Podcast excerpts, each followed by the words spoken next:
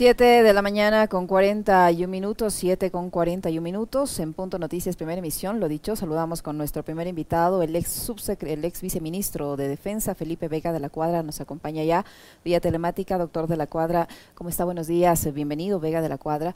Eh, le saludamos, Alexis Moncayo, quien le habla, Licenia Espinel.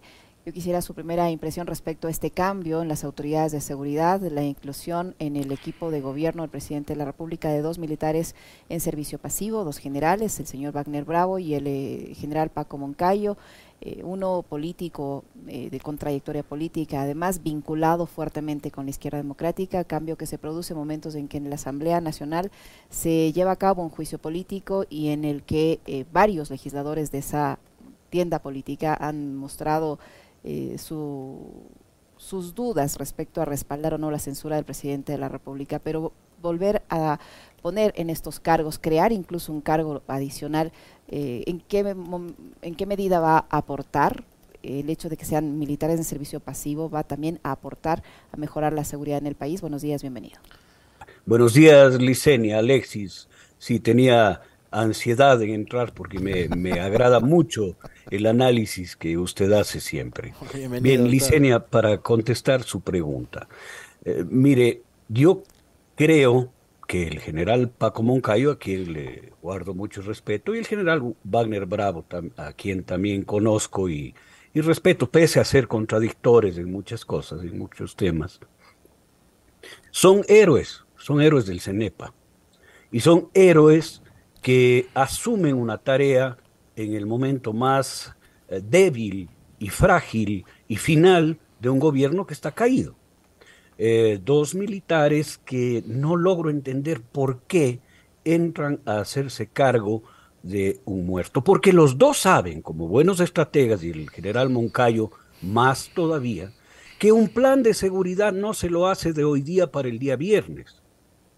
El general Moncayo participó, y el general Wagner Bravo también, de un largo proceso de política de defensa del Ecuador que fue desde la época de la guerra de Paquilla hasta la época de la guerra del Cenepa, en donde se planificó, se desarrolló una política de defensa territorial del Ecuador que nos llevó al triunfo militar en, en las alturas del Cenepa.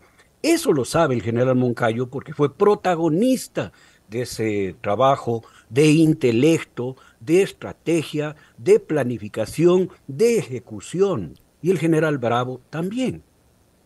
Por lo tanto, asumir a, eh, la salud de un paciente agónico en los últimos momentos es un acto de heroísmo, de eh, no logro entender, no logro eh, eh, encontrar una frase para mirar al general Moncayo, un héroe de la patria, haciéndose cargo del puesto que no asumió un, un mercenario de la guerra de Irak y de la guerra de Ucrania. Estas son las preguntas que a mí me asaltan, Licenia y Alexis. Qué gusto, como siempre, poder conversar con usted, doctor. Eh, Bien, o sea, me, queda claro cuál es su lectura con respecto de aquello. Eh, yo decía en el comentario que no tengo mucha expectativa de lo que puedan hacer eh, Bravo y Moncayo, más allá de, digamos, respetar su trayectoria como militares en servicio pasivo ya, porque el gobierno tiene ya militares y policías retirados a cargo del tema de la seguridad. Yo mencionaba el caso de Lar, el caso de Zapata y el caso de Cobo, antes también Carrillo. Y los resultados no han sido los mejores. Entonces que hoy pongan dos militares más tampoco nos garantiza nada. Eh, y algo que no lo mencioné en el comentario, pero que ayer me, lo decía por, por Twitter eh, la colega, querida colega y amiga Elena Rodríguez, leyéndome la mente, porque justo sobre ese tema estaba comentando yo con, con, un, con un par de compañeros más en la oficina, doctor, es la delincuencia actual estas bandas multinacionales del crimen han demostrado que manejan más y mejor tecnología, no solo en armas, sino también en comunicación. O sea, vulneran tan fácilmente los sistemas de seguridad de las cárceles, de las fronteras, de los puertos, de los aeropuertos, etcétera, etcétera, que el Estado. Entonces, dos militares, no sé, de 70, de 80 años, la edad que tengan, digamos, están ahora mismo en capacidad de enfrentar con todo su conocimiento, su trayectoria y demás, a bandas que operan con la facilidad que les da el manejo de las comunicaciones actuales, con quizás nuevas formas de delinquir, y tomando en cuenta algo adicional. Eh, los militares están preparados para la guerra, aunque el gobierno dice que esta es una guerra contra la delincuencia, el narcotráfico y de tales, pero es otro tipo de guerra el que estamos enfrentando. No sé si los señores, por muy buena preparación que tengan, están capacitados para este tipo de guerra y de situación, doctor. No, no es problema, mi querido Alexis, de si los generales que han sido nombrados están capacitados o no. Es que ese no es una, esa no es una aproximación adecuada al problema de la delincuencia y la violencia. No se soluciona el tema militarizando nada. No se soluciona el tema dando y, movilizando armas, armamentos y personal de ninguna manera y con ningún eh, nivel de, de, violencia. No se soluciona. Aquí necesitamos una política pública de seguridad una política pública de seguridad ciudadana que implica muchísimos elementos, no uno. Esto no es unicausal, esto no se soluciona judicialmente declarando, como pretende hacer el presidente, que todo, toda banda organizada es terrorista. No soluciona absolutamente nada. No se soluciona poniendo al general más pundonoroso y más condecorado y más heroico al frente de nada. Esto se soluciona con una política total del Estado, que empieza con las políticas sociales, que el gobierno es absolutamente impermeable, Alexis y Licenia, a empujar hacia adelante ninguna política social, cero política social, cero dinero para las políticas sociales. Eh, empezando con política social, después yendo a la educación, a la salud, a la recreación, a la cultura, a las opciones de crecimiento de los jóvenes, a las opciones de esparcimiento de los jóvenes, a la implicación de la ciudadanía en la vida del Estado, en la vida de la patria, en la vida del Ecuador, además de las medidas coercitivas que se deben tomar, además de la solución del problema carcelario, además de la transparencia en el manejo del Estado y del gobierno. Es decir, la política de seguridad no sale del hígado, como yo decía en algún medio, no sale del hígado con una gran idea que me sale de las tripas. Hay que salir a, a matar, así que cojan armas. Eso no soluciona absolutamente nada. Ah, no, hay que poner un, mercenario adelante. No, tampoco funciona. Hay que poner al general más connotado. Tampoco funciona. No funcionan medidas unilaterales, unívocas, no funcionan. Hay que construir una política coherente de seguridad que aborde todos los ámbitos de la vida de la ciudadanía del Ecuador, del ecuatoriano y la ecuatoriana, y de las relaciones internacionales que manejamos, y del manejo que debemos dar a problemas transnacionales como el narcotráfico, o la trata de personas, o las bandas que actúan eh, más allá de las fronteras. Es decir, eh, yo creo que la única solución que, le quisiera, que con todo respeto le recomendaría al general Moncayo y al general eh, Bravo. Bravo es que miren la política de seguridad que se aplicó durante 10 años en el gobierno de Rafael. Moncayo lo ha hecho, Moncayo lo ha hecho. Qué bueno que usted lo cita, venía escuchando en radio una declaración que da el general Moncayo hace tres semanas, doctor Felipe Vega. Y Moncayo dice, Correa desarticuló los organismos de seguridad. Eso dijo Moncayo. ¿Correa desarticuló los organismos de seguridad? perdón, hizo todo lo contrario, articuló. Lo que pasa es que, eh, eh, con, respeto para el general Moncayo, ustedes notarán que yo le tengo un profundo respeto al general Moncayo, habiendo sido viceministro de Defensa, habiendo sido ministro de Gobierno cuando él era alcalde de Quito y, habiendo tratado muchos temas en conjunto. Yo le guardo mucha, mucha consideración. Sin embargo, la consideración no es suficiente cuando se trata de temas que competen a todo el país y que causan 5.000 muertos al año. Esto, esto, ahí se acaba la consideración.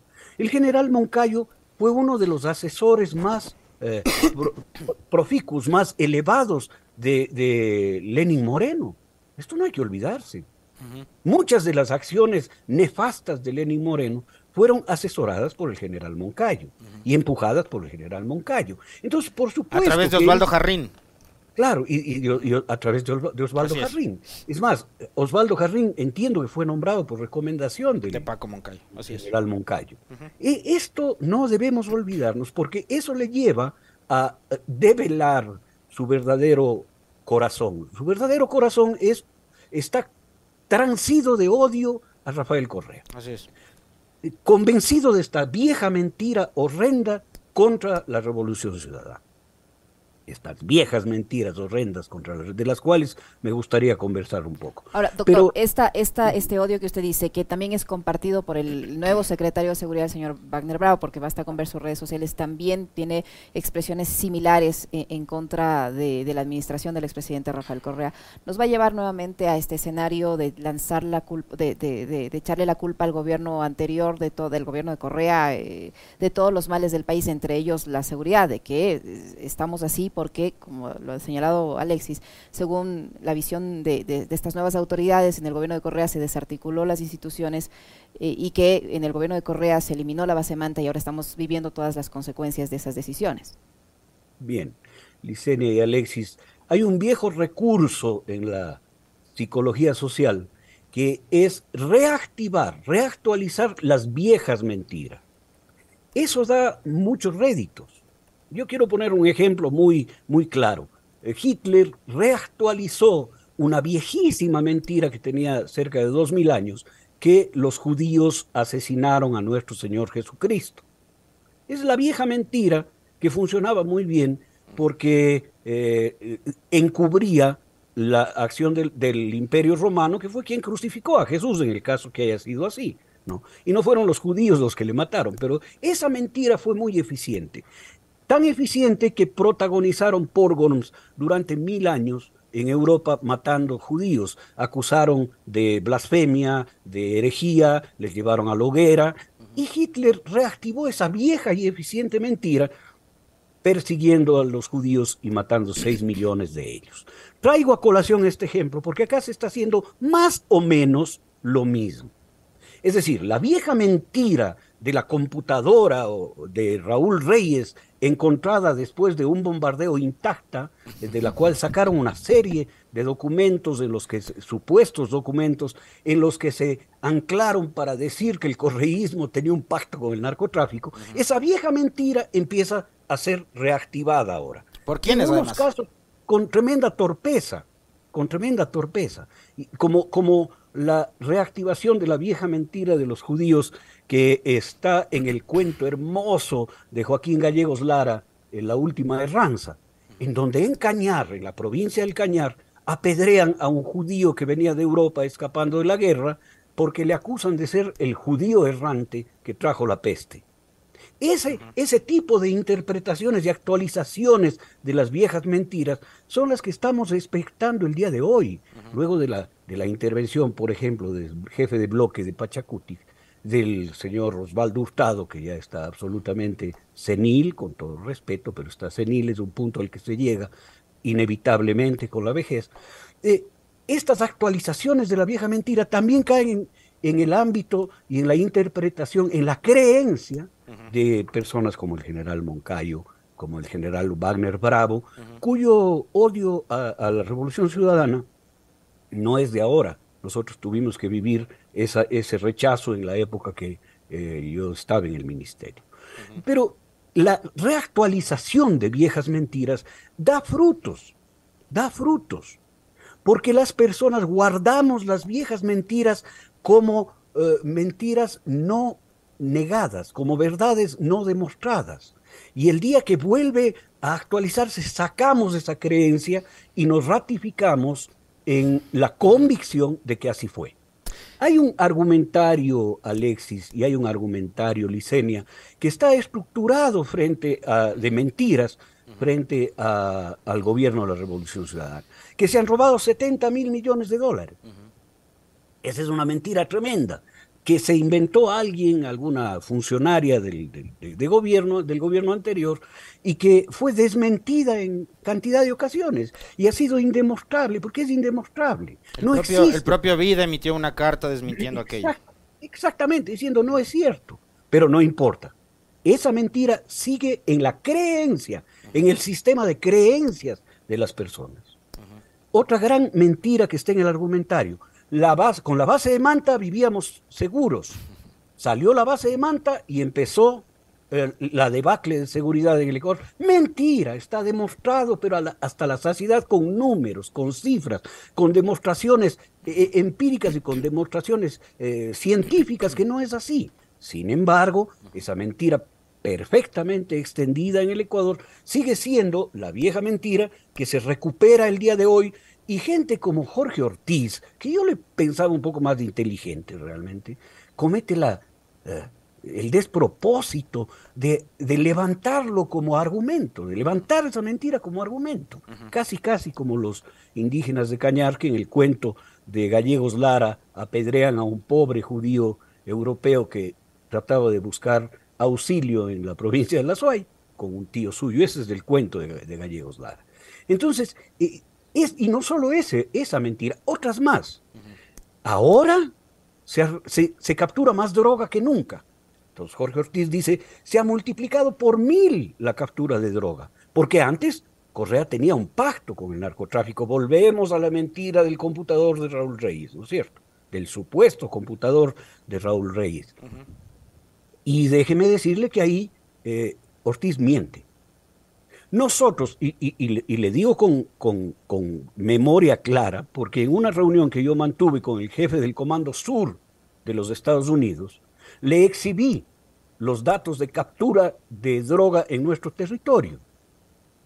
Y estaban un poco por debajo de las capturas que hacían en Colombia. Nosotros estábamos por cerca de 160 mil, eh, toneladas ese año y Colombia estaba en 180, 190 toneladas por año en ese año. Y mi reclamo fue por qué Colombia recibe todo el apoyo que recibe y nosotros cero. Vamos a dejar de, de, capturar droga, pues. Si es que vamos así, fue lo que yo le dije al jefe del Comando Sur y él se rió, porque sabe que no lo íbamos a hacer. Pero pasar de 160 toneladas hace algunos años a lo que se captura hoy luego del aumento de producción y el aumento de tráfico por nuestro territorio, no es ningún acto genial del gobierno. Es menos que lo que sería natural. El argumento, el argumento de Ortiz, y usted bien que lo señala ahora, ahora último, porque, a ver, eh, la entrevista con el doctor Felipe Vega partía de aquello, ¿no? Eh, esta semana han intentado, y esto lo venía yo este, comentando desde el lunes, han venido desde el viernes anterior tratando de posicionar este relato de que los problemas de inseguridad, como todo en este país, es culpa de Correa. Como estaba ironizando yo, que si se cae el lazo con el juicio político es culpa de Correa, si hay muerte cruzada es culpa de Correa, si lazo sigue en el poder, todo es culpa de Correa. Entonces la inseguridad es culpa de Correa. Claro, y lo que dice el doctor Felipe Vega cobra mucho sentido porque estas mentiras, la de los 70 mil millones, la de la base de Manta, la de los aportes de las FARC, la computadora de Reyes, no hubiesen sido tal y no estarían tan metidas en la cabeza de un buen sector de ciudadanos si es que los medios de comunicación no las repetirían todos los días como loras. Y eso es lo que están haciendo, repetir mentiras como loras. Entonces ahora Ortiz, este señor Cubi, que es viceministro de gobierno, la señora Panchana, y otros actores más que son Osvaldo Hurtado, que son permanentemente invitados a los grandes medios de comunicación, están tratando de posicionar estas mentiras. Pero fíjense lo que dice Felipe Vega. En el argumento este de que el gobierno de Lazo es el que históricamente más droga ha decomisado o ha incautado, eh, se les olvida decir que hoy mismo Colombia, Perú, Ecuador, Bolivia están batiendo los récords en los niveles de producción de droga. Entonces, ¿qué están haciendo los gobiernos de Colombia, Ecuador, Perú y Bolivia para controlar que ya no haya más embrios en territorios nacionales de droga?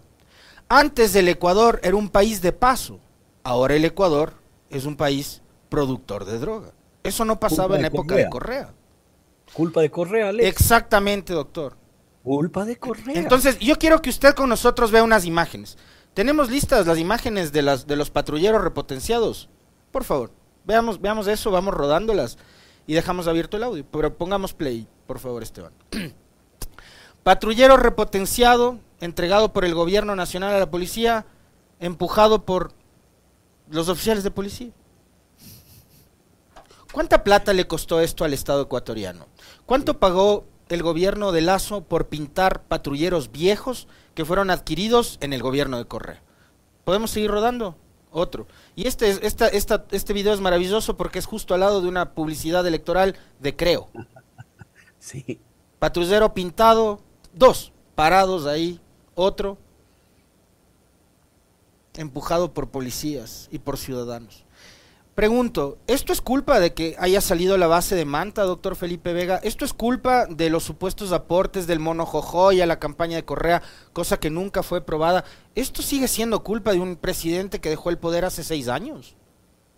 En el, sistema de creencias eh, general de las personas que no se eh, ocupan de racionalizar lo que están escuchando, que eh, lamentablemente eso, eh, eso es muy, muy extendido en nuestro y en nuestros países, y en países europeos también. Por eso hay un ascenso del discurso neofascista en Europa. Eh, digo, en ese sistema de creencias vuelve a, a, activarse. Ah, la culpa es de Correa. ¿Y por qué? Ahí viene una función muy importante de la psiquis humana, que es justificar la creencia. ¿Y por qué es culpa de Correa? Ah, es que él compró malos patrulleros. Y ya saldrá alguien a decir eso. Es que como eran corruptos, otra mentira tremenda, porque los informes de Transparencia Internacional demuestran que la corrupción en, la época de la Revolución Ciudadana bajó en el Ecuador, bajó significativamente los índices que, demuestran corrupción en un país, bajaron. Y Transparencia Internacional no es, pues, eh, ni, ni, ni, revolucionaria, ni correísta, ni nada por el estilo. No es adscrita al Grupo de Puebla. Exactamente, no es parte del Grupo de Puebla, ¿no? Entonces, no, no, no recurrimos a eso. Volvemos a justificar con otra mentira extendida. Y aquí está el rol perverso de los medios de comunicación el rol de repetir las mentiras. Y esto Goebbels se dio cuenta, y todos sabemos, ya es un lugar común, que una mentira repetida mil veces termina siendo verdad. No termina siendo verdad, termina siendo una justificación a las creencias de las personas. Les voy a poner otro ejemplo, que no quiero meterme con la religión, pero hay que meterse ahí, hay que hablar de eso. Hace mil, mil años, alrededor de mil años, descubrieron en una de las cruzadas a Jerusalén el sudario en el que estuvo envuelto Cristo. Y le llevaron a Europa y dijeron, este es el santo sudario, aquí estaba envuelto el cuerpo de Jesús. Y lo creemos hasta el día de hoy, mil años después, sin pensar un poco que ningún sudario hubiese eh, soportado mil años enterrado. Se hubiera deshecho. Peor en las condiciones perfectas. Ah, es que ahí viene otra justificación, es que es un milagro. Es un milagro. Una mentira justifica a otra. Y finalmente, cuando llegamos a un callejón sin salida, llegamos y, lo justificamos con, con un principio intocable. Es un milagro. Cuando ya no hay justificaciones para sostener las mentiras contra Rafael Correa y contra los 10 años de Revolución Ciudadana, entonces se llega a una conclusión eh, irrebatible, es que son ladrones, es que son corruptos. Se acabó, punto. Es que son comunistas, se acabó. Esto es lo que yo quería comentar con ustedes, Alexis y Licenia, porque creo que hay que hacer un poco de, pedagogía. No quiero sentirme un profesor en esto, pero hay que hacer un poco de pedagogía con las personas que nos escuchan para que revisen sus creencias. Revisemos lo que creemos. Yo no debo, no debo como persona racional del siglo XXI, ya casi nos comemos la cuarta parte del siglo XXI, eh, como persona racional de esta época, con toda la información a mi mano, no debo ser un crédulo poblador del año 300 de la Europa medieval. Cuando tenemos tantas herramientas hoy como para poder contrastar o verificar todo tipo de información. O sea, creo que hay que darle un poco, yo decía en el comentario, doctor, no sé si le escuchó esa parte, pero creo que hay que darle un poco de seriedad también a la política, porque los argumentos de Ruiz, los argumentos de, Hurtado, los que mencionaba antes usted, el de Jorge Ortiz y demás, eh, creo que le restan seriedad al debate político. Le restan seriedad al debate político porque si es que el debate político fuese serio, Alexis, no habría chance para las creencias, perdóneme la expresión, estúpidas. De acuerdo. Doctor. No habría chance para las payasadas. La seriedad en la política es lo que más les asusta.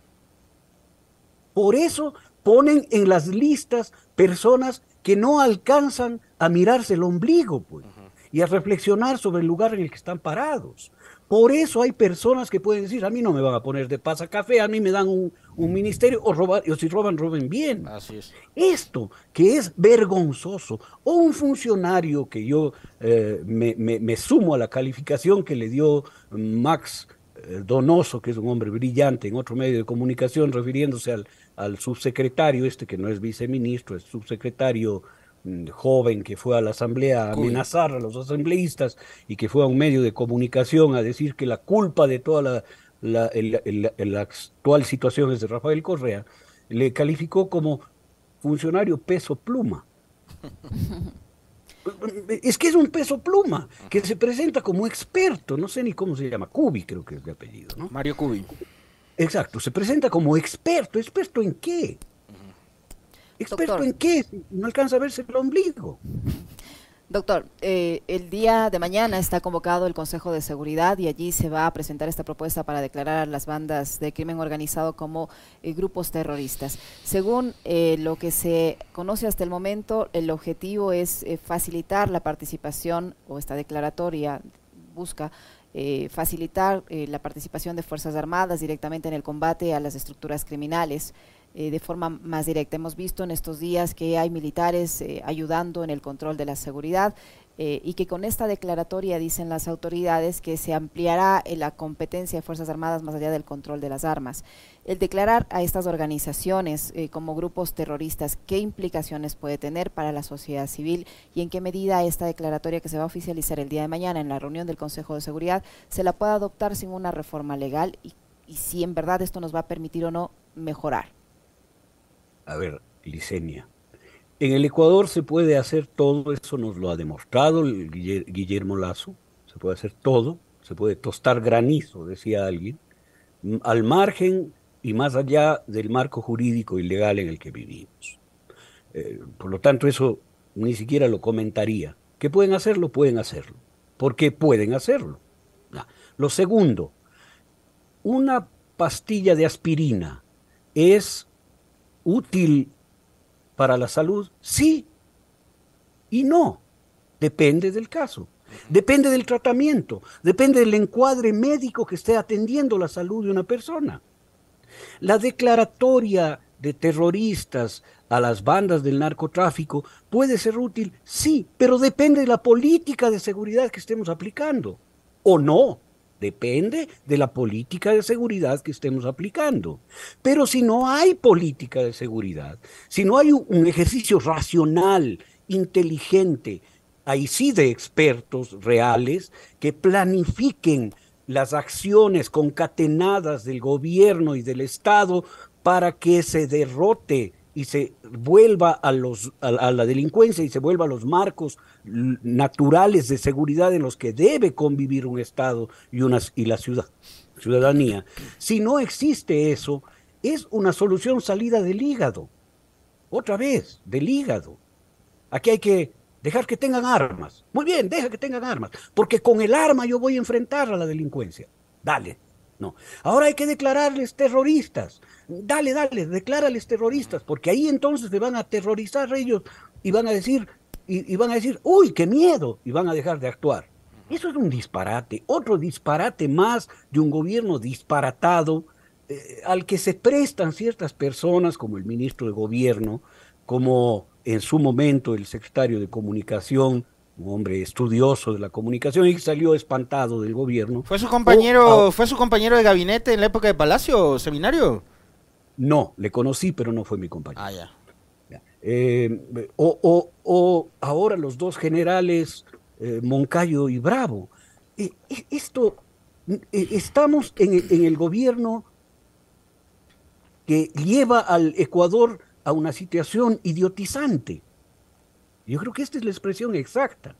Idiotizante, porque no hay ni un gramo de racionalidad en las cosas que se hacen. Y en esa trampa cae muchísimos estamentos del Estado. Cae la Contraloría, cae eh, la Corte de Justicia, cae eh, la Corte Constitucional, y, no lo digo gratis, la Corte Constitucional sacó dos de, los tres causales y dejó el más débil. Eso es cuando no podía hacerlo. Esto es un Estado idiotizante, en donde los asambleístas tratan de justificar su traición a la traición a sus electores con cualquier tipo de pretexto. Eh, creo que, que estamos en un lugar en donde ya mismo tenemos que apagar la luz e irnos. Bueno, muchos ecuatorianos lo están haciendo, ¿no? Pero nosotros no lo vamos a hacer, vamos a seguir. Ojalá no se metan con los medios de comunicación y los micrófonos que dan oportunidad a hacer reflexiones diferentes y no repetir las mismas mentiras, ¿no? Claro, lo van a hacer. Ahora, ¿de dónde nace todo esto? Yo creo que hay un think tank. Yo tuve la oportunidad de conocer el think tank eh, madre de Ecuador Libre, que está ubicado en Madrid, que es un think tank de José María Aznar, que hace exactamente lo mismo que hace el think tank eh, Ecuador Libre en el Ecuador para Guillermo Lazo. Plantear eh, mecanismos absolutamente estúpidos para idiotizar al país. Muchísimas gracias, doctor. Siempre un gusto conversar con usted, muy amable por habernos acompañado. Gracias, doctor Felipe Vega. Un fuerte abrazo. Para ustedes, encantado de estar en este medio maravilloso que es nuestro, nuestra reserva moral, nuestra reserva ética y nuestra reserva de libertad. Muy gentil, doctor. Gracias. Un abrazo.